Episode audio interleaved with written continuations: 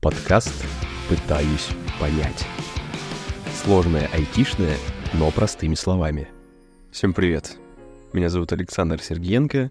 Я ведущий разработчик в компании Neoflex.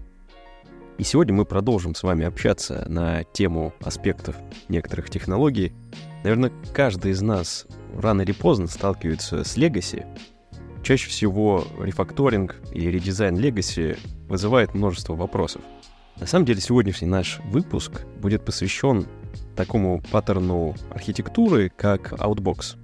Некоторые называют его Transactional Outbox, некоторые называют его Application Events. Но, по сути, это один и тот же паттерн. Но рассказ о нем я начну, что называется, издалека. На одном из проектов мой коллега столкнулся с проблемой. Было монолитное приложение, которая взаимодействовала с реляционной базой данных. Эта база данных хранила записи о некоторых заказах. Это не редкость, такое действительно довольно часто случается. Задача стояла оптимизировать э, работу с базой данных, потому что она была довольно сложна в структуре, работала медленно, практически не расширялась. Это привело в результате к тому, что и само приложение, которое с ним работало, начинало плавно стагнировать, Никто не хотел им заниматься, его трудно было расширять, требовались постоянные переработки. Поэтому было решено каким-то образом оставить базу как есть и попытаться реплицировать часть информации из этой базы в другую базу данных или в другую структуру для того, чтобы часть информации извлекать из этой базы данных в момент выполнения некоторого действия. Может быть, все это сейчас звучит довольно запутанно для вас, но я раскрою каждый из аспектов в деталях. Так, давайте представим, что у нас есть некоторое приложение, которое по классике создает заказы. Пусть это будет даже не микросервис, а монолитное приложение, которое получает запрос с фронта, формирует некую сущность заказ и сохраняет ее в базе данных. А другим системам интересно само событие создания заказа. В некотором роде это domain-driven архитектура, event-driven архитектура. Можно называть ее по-разному. Суть же останется неизменной. При создании или изменении некоторой сущности в одном домене решения, другие домены решения могут проявить интерес, то есть быть заинтересованными в этих обновлениях. И в таком случае чаще всего приложение А, которое является источником изменения, в нашем случае это приложение, в рамках которого был создан заказ, является генератором события, на которое могут быть подписаны неограниченное количество систем получателей. То есть мы сформировали заказ, отправили уведомление о том, что он сформирован, и это может повлечь за собой цепочку процессов в соседних сервисах, возможно, даже в соседних системах, которые будут реагировать на создание заказа. При этом каждая система будет реагировать на это событие по-своему. Кто-то при создании заказа попытается рассчитать детали доставки этого заказа до адресата. Другие же системы просто сохранят информацию о заказе в свою базу данных и, возможно, не будут больше предпринимать никаких действий мы понимаем, что важно вместе с созданием заказа в базе данных, вместе с комитом транзакции, в которой был создан заказ, отреплицировать это событие еще и вовне. Какой самый популярный способ репликации событий в наше время? Очевидно, это некий брокер событий, Apache Kafka, как пример. Фактически наша задача заключается в том, чтобы после создания заказа атомарно опубликовать события в топике, дав возможность потребителям этого события, подписавшись на топик, понимать, что оно произошло. Мы с вами, как опытные разработчики, понимаем, что процесс публикации события во внешнюю систему и процесс сохранения сущности события в базе данных системы, которая его породила, должен быть атомарным. Все или ничего своего рода транзакция. То есть мы записываем информацию о заказе в таблицу order, далее мы формируем событие, публикуем его в топике, и если у нас произошли какие-то проблемы при комите транзакции в базе данных заказов, то и событие не должно быть отправлено. Но если фиксация транзакции произошла, то и событие должно также гарантированно быть опубликовано. Разумеется, здесь могут быть сразу несколько проблем, во-первых, мы не можем использовать так называемый двухступенчатый комит между базой данных заказов и брокером сообщений. Чаще всего просто потому, что это физически невозможно. Вторая проблема — атомарность. Завершившаяся транзакция в базе данных заказов всегда должна привести к публикации события. При этом чаще всего обязательным требованием с точки зрения функционала является сохранение порядка следования этих событий. Заказ, который был создан раньше, должен отразиться в сторонних системах тоже раньше, чем заказ, который был создан позднее. Такая вот тавтология.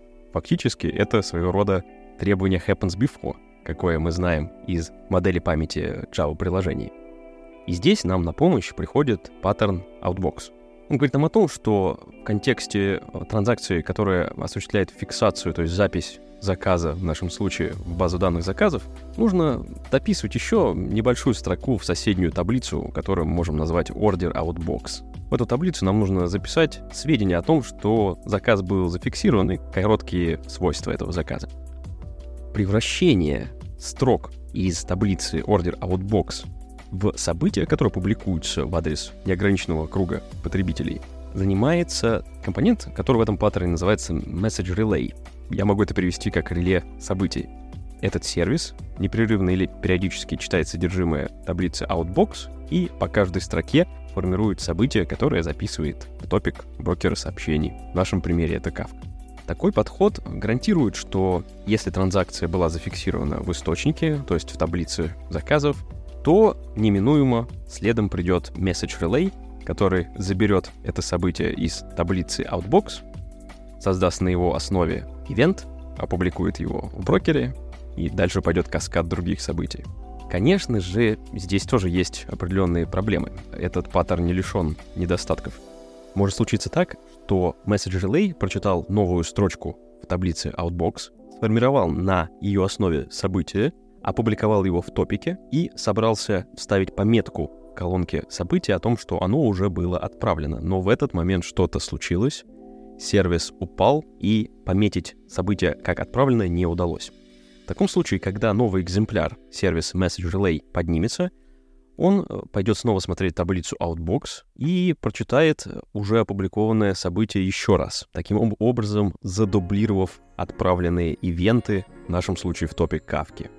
В таком случае нужно обратить внимание на идемпотентность потребителей событий. Идемпотентность — это такое свойство, которое позволяет э, не реагировать условно на события, которые были опубликованы несколько раз. И чаще всего потребители, особенно когда речь идет о ландшафте, где используются брокеры сообщений, они уже идемпотентны. Вместе с событием чаще всего передается некий идентификатор, который уникально отражает это событие. И потребитель события смотрит на идентификатор и понимает, это событие уже было у него обработано, и тогда никаких действий не предпринимается. Или это новое событие, оно публикуется впервые, и тогда потребителю нужно внести какие-то изменения в свое внутреннее состояние, которые отражают факт получения этого события. Поэтому в целом дубликация событий при э, подходе с Transactional Outbox чаще всего не является какой-либо серьезной проблемой. Тем не менее, здесь возникает момент, связанный с так называемой семантикой доставки событий. И в классическом Transactional Outbox, в том виде, в котором он описывается в книгах,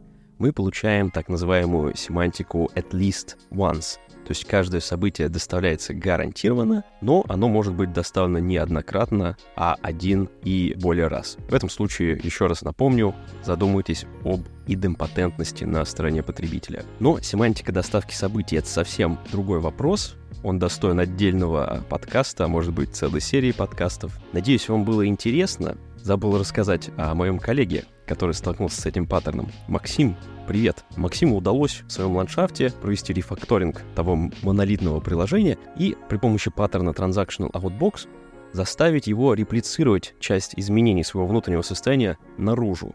Снаружи же Максим на основе полученных событий собирал отдельные витрины данных, которые предоставляли новые сервисы системам-клиентам. Таким образом, удалось обойти необходимость длительного и трудоемкого рефакторинга существующего монолита, при этом предоставив бизнесу нужный функционал с нужными функциональными и нефункциональными требованиями. Надеюсь, вам было интересно, надеюсь, вам было не скучно. Спасибо за внимание. Меня зовут Сергеенко Александр. До встречи в новых выпусках. Пока. Подкаст «Пытаюсь понять». Сложное айтишное, но простыми словами –